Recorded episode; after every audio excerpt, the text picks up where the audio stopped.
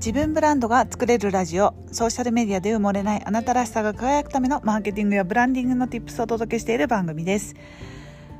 お疲れ様です。ブランドプロデューサーの高取ゆり子です、えー、今日も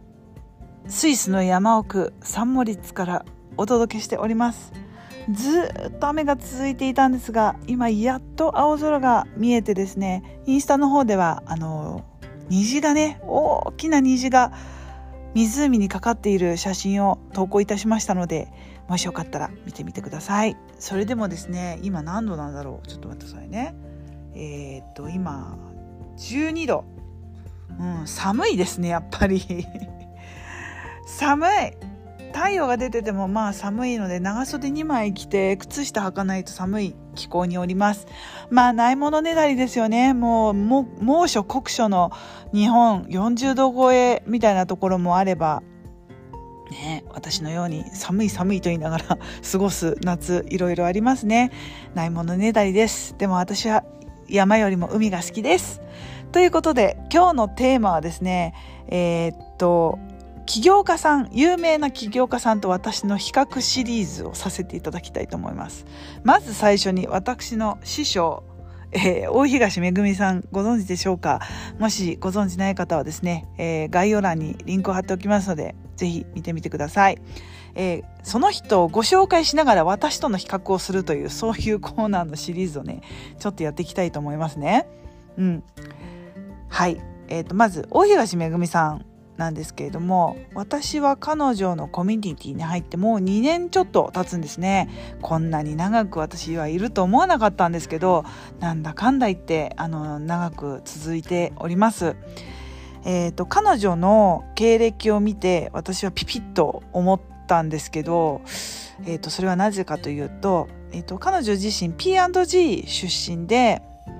えー、と大学院にも出てもう薬学とかを専攻されていてめちゃくちゃ理系のアカデミックな印象の方が P&G に入り、えー、バリキャリをねやっていたんですけど、まあ、そこでマーケティングを学んだと。であのもう P&G って世界こう世界トップクラスのマーケティングをやっているところだと思うんですね。でその P&G でキャリアを積もうと思っていた矢先に、えーと、と旦那さんの、あの都合で香港に住まなきゃいけなくなったと。で、えっと、駐在妻としてね家族帯同をしなければいけなくなって、えー、自分のキャリアを断念し、まあ、その時まだ小さな血のび子をね、えー、連れて、えー、香港の中妻生活に突入したらしいんですけど、まあ、そこでこううつうつとするわけですね怒りをも感じたということなんですけど、まあ、女性だけがなぜねいろいろ諦めなきゃいけないんだと。いう怒りが込み上がってきたというところからどこにいても自分で自由に働けるっていうスローガンをもとに、えーと、自分で起業したっていうそういうストーリーなんですよね。で彼女が最初に始めたのはアフィリエイトまだね2013年とかそれその頃って言ってたんでまだ Facebook もまだ熱い時期ですよね。そしてあのまあ暑いっつっても2010年過ぎた頃には結構どうなんでしょうね Facebook も下火だったのかなあとねあのブログで稼ぐみたいな時代だったと思うんですよね。でそこでブログを書きながら、まあ、アフィリエイトでこう広告でえー、っとなんだろうな宣伝を商品の紹介をしてその自分の紹介したサイトから、えー、購入実績が出るとその報酬の何パーセントをもらえるっていうそれがアフィリエイトなので商品がね売れば売れるほど自分のキックバックが入ると。なのでたくさん紹介しないと逆にね収入がないっていうような結構コツコツのあの世界だと思うんですけどアフィリエイトでやってたけどでもまあそれにも限界を感じてっていうかなんか自分では合わなかったって言ったかな。で、えーと、女性起業家というその時ねまだ走りだったと思うんですけど、えーと、企業塾に入って今のスタイルそのプロジェクト F という、えー、企業スクールを立ち上げて今に至ると。で今500人ぐらいいるのかなすごいですよね。私が入った時まだ100人200人前後だったと思うんですけど、はい、そういうエピソードを見てですねえっ、ー、と、私は、あ、私に似てる人がいると思ったんですよね。そう。共感したポイントはまず、えー、その時私もスイス移住してえー、っとうつうつとして 生活をしていてキャリアを全てねあの失って毎日毎日 YouTube とあのを見ながらあののんべんだらりと暮らしていた時期ですね、まあ、このままじゃいけないと思ってググったんですよ。海外女性起業って3つの言葉をググったらなぜかそのめぐみさんのブログだったか多分プロジェクト F のウェブサイトだったと思いますそれを見てあこういう人がいるんだと思ってあ P&G じゃんって言って P&G にねあのお勤めの仲間がいるんですよ私の友達にも。なのであ P&G っていうとなんか私の友達の延長みたいなこうちょっと親近感があったりで私はあの花王というねあの日本バージョンの P&G にいましたので花王と P&G ってすごく比較されることが多くて外資系の P&G あの日本版の花王っていうふうにねあのよく比較されるのでそれであなんかすごく似たような感じを受けてそして海外ねにあの移住をされて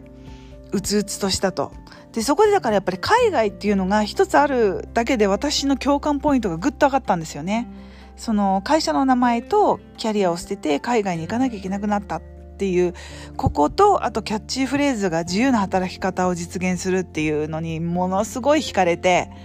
それでそのプロジェクト F というのに入会しました。まあ、今となってはね、まあ、2年もいれば、まあ、スイスのゆり子さんと覚えていただけるようにもなってでこの間ねあのいよいよシンガポールセミナーというリアルのセミナーでお手伝いをさせていただいてからよりあの覚えていただけるようになりました。私リアルのセミナーはね2回しか行ってないんですよね。えっと、日本の 3, 3月に毎年日本に帰る機会があるのでで自分で決めてんだけどね。あのそこで、えー、3月のセミナーに参加する以外はリアルでやることがないんですよ。でさらにはそのリアルセミナーっていうと、まあ、100人以上集まるので、まあ、そのうちの1人ってなるとなかなかね覚えてもらいにくいと思うんですけど行くたんびにもう個別にあのすぐにさっとあの挨拶に行って「スイスのゆり子です」って言って挨拶行ってあのなるべくね覚えてもらうように頑張りました。はい、そしてシンガポールのセミナーはね一番あのなんだろう覚えてもらいあのなんだろう、うん、貢献もしたっていう風に認めてくれてないかなってちょっと期待してます。はい、さあここまででえ、ー、とでめぐみさんは青い服でね青いブランディングであのブランドカラーを使ってやってるっていうところもうん、すごく惹かれました。私、あの、ピンクとかいうのがあんまり苦手なので、ピンクじゃねえだろうって いつも、あの、前からね、よく知ってる人たちは、ゆりちゃんはピンクじゃないでしょうってよく言われるので、私は緑とかブルーが最近多いんですけど、まあ、プロジェクト F イコールブルー、ブルーイコール、あのね、めぐみさんみたいな、そういうブランディングをうまくされている方でもあります。はい、そこでね、えー、比較タイムということで私とめぐみさんを比較したいと思います。まあ共通点はね今お話ししたところなんですけど、えーと、私がね持つ、えーと、彼女のイメージに対して自分のイメージねどうなのかなって当てはめた時に思ったのは私は理系じゃないんですよまず。大学とかねバリバリアカデミックにあの大学院まで卒業されてっていうのに比べたら私は全然文系だしなんかそういう数字とかアカデミックなところは本当に苦手だし、本も読まないしね、活字も苦手ですし、まあそういうところはなんかこう文系のお嬢さんっていう印象なのかなっていう感じですよね。で、私女子大あの、女子高、女子大 卒なので、まあそういうところはなんかこう、ガッツのあるアカデミックな世界に比べたら、こう、女子女子してる感じ。あの、昭和のバブル世代が終わりかけの朽ちた時代にですね、えー、最後に引っかかった女子大女子校ブームみたいなそういうところですね。そこはちょっと違うなと思ったのと、あとは、えっ、ー、と、P&G と花王というところでも、私はあの、花王グループの中でも、え、ー、と、カネボウという、えっ、ー、と、化粧品の会社におりましたので、なんかバリバリマーケティングでお客様視点で、えーと、お客様の声を組んで作るっていうあのプロダクトアウトっていうんでしたっけそれ。そのお客様の声ありきで商品を作るっていうやり方が P&G と顔のやり方だと思うんですけど私が育った会社環境っていうのはどちらかというとあの凄腕シェフみたいなのがいてあのシェフのお任せが勝手に出てきてそれで食ってる会社っていうイメージでしたね。そのそれぐらいこう消費者がどう思ってるかというよりもあの作り手がねこんなの作りたいとか研究の人がこういう成分とかがあのこういう商品ができたんだけどこれって受けないかなみたいなことからあの始めていったのでかなり、うん、感性で、えー、作る商品作りっていうのが、えー、多かった気がします。でもその感性から作るマーケティングっていうのは私が思うのはその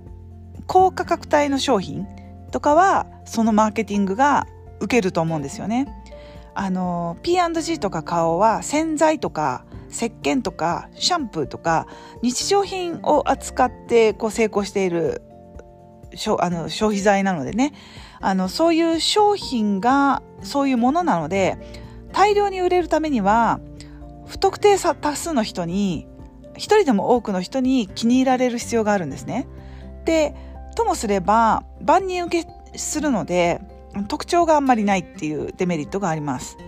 で私があの培ってきた経験っていうのはなんかもっとね、えー、高額帯でなんだろうな